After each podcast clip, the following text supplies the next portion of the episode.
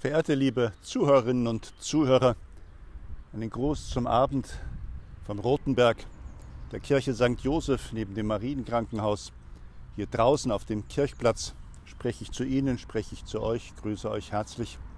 Die Gottesdienste im freien Feiern, ähm, vor allem wenn es die Witterung zulässt, das ist der Ratschlag und der Hinweis unseres Bischofs in seinen Verordnungen und Schutzkonzepten jetzt in der Corona-Pandemie und bei den sehr hohen Inzidenzen in dieser Stadt Kassel ist es, glaube ich, auch der allerbeste Ratschlag und der gute Brauch und die gute Gewohnheit, hier zu beten, wo Infektionsgefahren draußen geringer sind als in geschlossenen Räumen.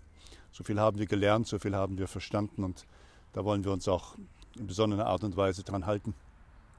Zu den Sorgen des Tages gehört eine Veröffentlichung des Gesundheitsamtes, das gerade für die Kinder, die jungen Menschen, besonders hohe Inzidenzien in Kassel feststellt. Und das deckt sich auch mit den Erfahrungen und Erlebnissen der vergangenen Tage und Wochen. Familien in Quarantäne, die Kinder wahrscheinlich das Virus aus den Schulen mit nach Hause gebracht, die Eltern infiziert und die damit verbundenen Schwierigkeiten, Sorgen, Ängste, Nöte und auch immer die Angst, dass die Krankheit vielleicht einen schlimmeren Verlauf nehmen könnte, die schwingt da immer mit.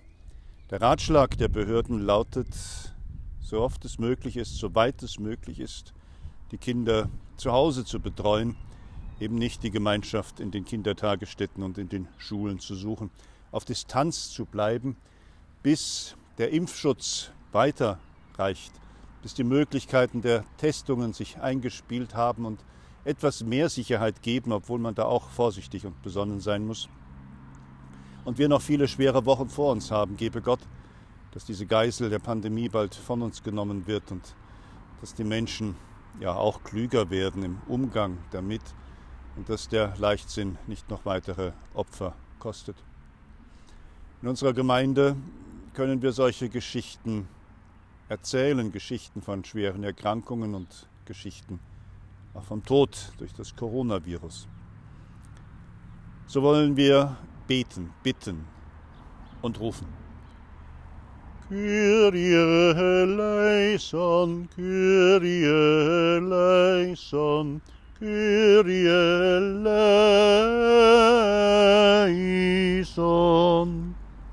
Christe eleison, Christe eleison, Christe eleison.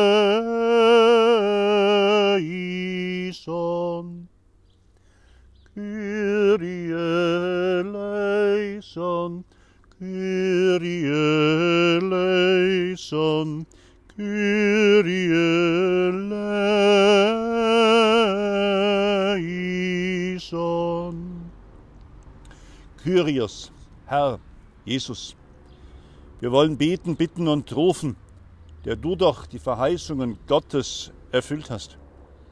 Gib, dass die Kirche dein Wort hört und treu bewahrt und für das Recht der Menschen auf Leben, Hoffnung und Zuversicht eintritt. Herr, erhöre uns. Lass die Völker dein Heil schauen, schenke Gerechtigkeit und Wohlfahrt für alle Völker. Herr, erhöre uns. Schenke den Armen ihren Anteil an den Gütern der Erde und stärke die Hoffnung auf ewiges Leben. Herr, erhöre uns. Sicherlich habt ihr, haben Sie selber Anliegen, Sorgen und Nöte, die Sie gerne in ein Gebet und in eine Anrufung fassen können. Nebenan im Marienkrankenhaus sind seit vielen Jahren indische Ordensschwestern.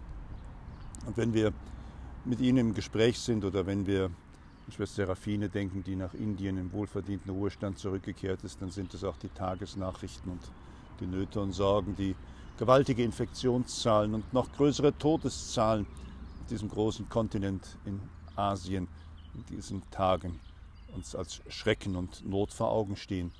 Hilfen müssen organisiert werden, die Weltgemeinschaft muss tätig werden und wir mit unserer kleinen Kraft und Macht im Gebet uns verbinden mit unseren Menschen, verbinden, auch in der Solidarität und in den Aufrufen zu spenden. Lasst uns beten. Erhabener Gott,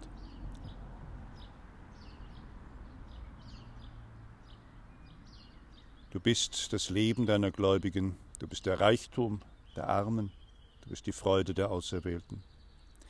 Wir sehnen uns nach deinen Verheißungen, stärke unsere Hoffnung und schenke uns überreiche Erfüllung.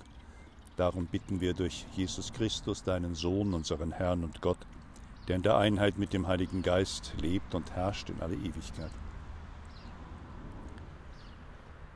In einem Psalm finden wir Worte des Trostes, Worte des Gebietes, Worte der Hoffnung. Die Völker sollen dir danken, o oh Gott, danken sollen dir die Völker alle.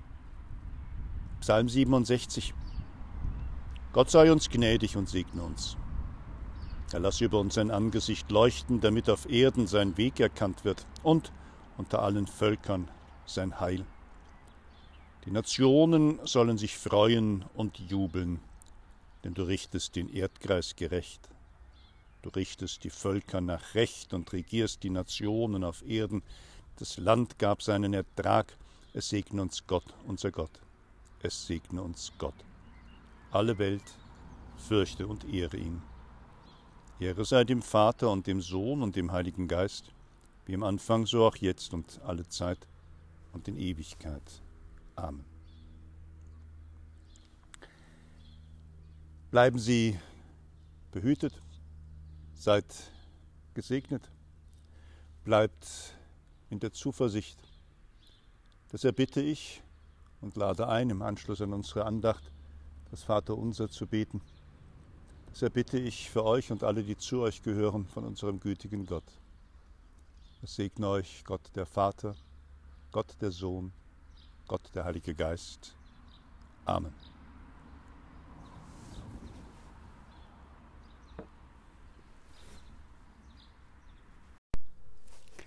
Der Gesang der Vögel, ein verstörender wenige Autos draußen auf der Fahrbahn und die Ruhe und die Stille hier auf dem Berg in der abendlichen Sonne.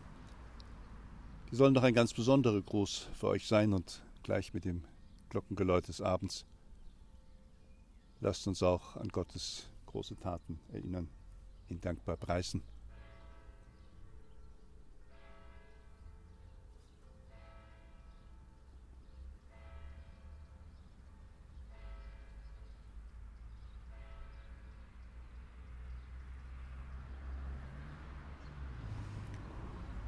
In diesen Ostertagen erinnern wir uns an die Auferstehung unseres Herrn Jesus Christus. Wir denken an seine Mutter, unsere Schwester im Glauben, an Maria und freuen uns mit ihr, dass Christus der Herr auferstanden ist, wahrhaft auferstanden ist und lebt und regiert und herrscht in alle Ewigkeit.